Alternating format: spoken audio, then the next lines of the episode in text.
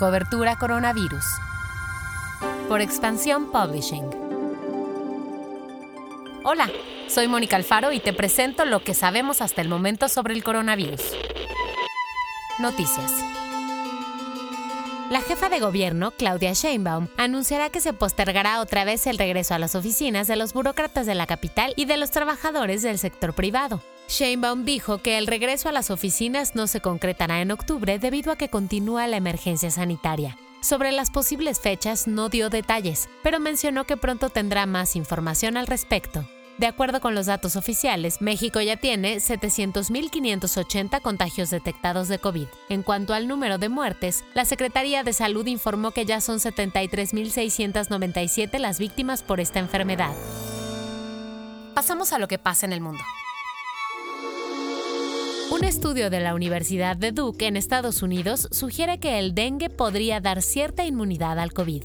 Esta conclusión se expresó después de que los científicos compararon la distribución geográfica de los casos de coronavirus con la propagación del dengue entre 2019 y 2020. Al hacer este análisis encontraron que hubo un menor número de casos de coronavirus en los lugares donde hubo brotes de dengue. En Madrid, las autoridades anunciaron que restringirán la movilidad en la ciudad con el fin de frenar el rebrote en la capital española.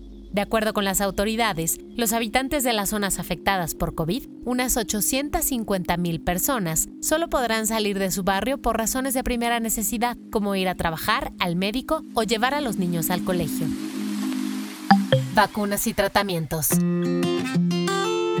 Una segunda voluntaria que participaba en los estudios de fase 3 de la vacuna que desarrollan AstraZeneca y la Universidad de Oxford desarrolló una enfermedad neurológica conocida como mielitis transversa. Esto de acuerdo con medios como The New York Times. Anteriormente los ensayos de esta vacuna ya habían sido suspendidos porque un voluntario también desarrolló esta enfermedad, pero después de seis días de suspensión fueron retomados tras recibir luz verde de la autoridad británica correspondiente. La mielitis transversa es un padecimiento que causa síntomas como entumecimiento y debilidad en brazos y piernas, complicaciones renales y en el control de esfínteres.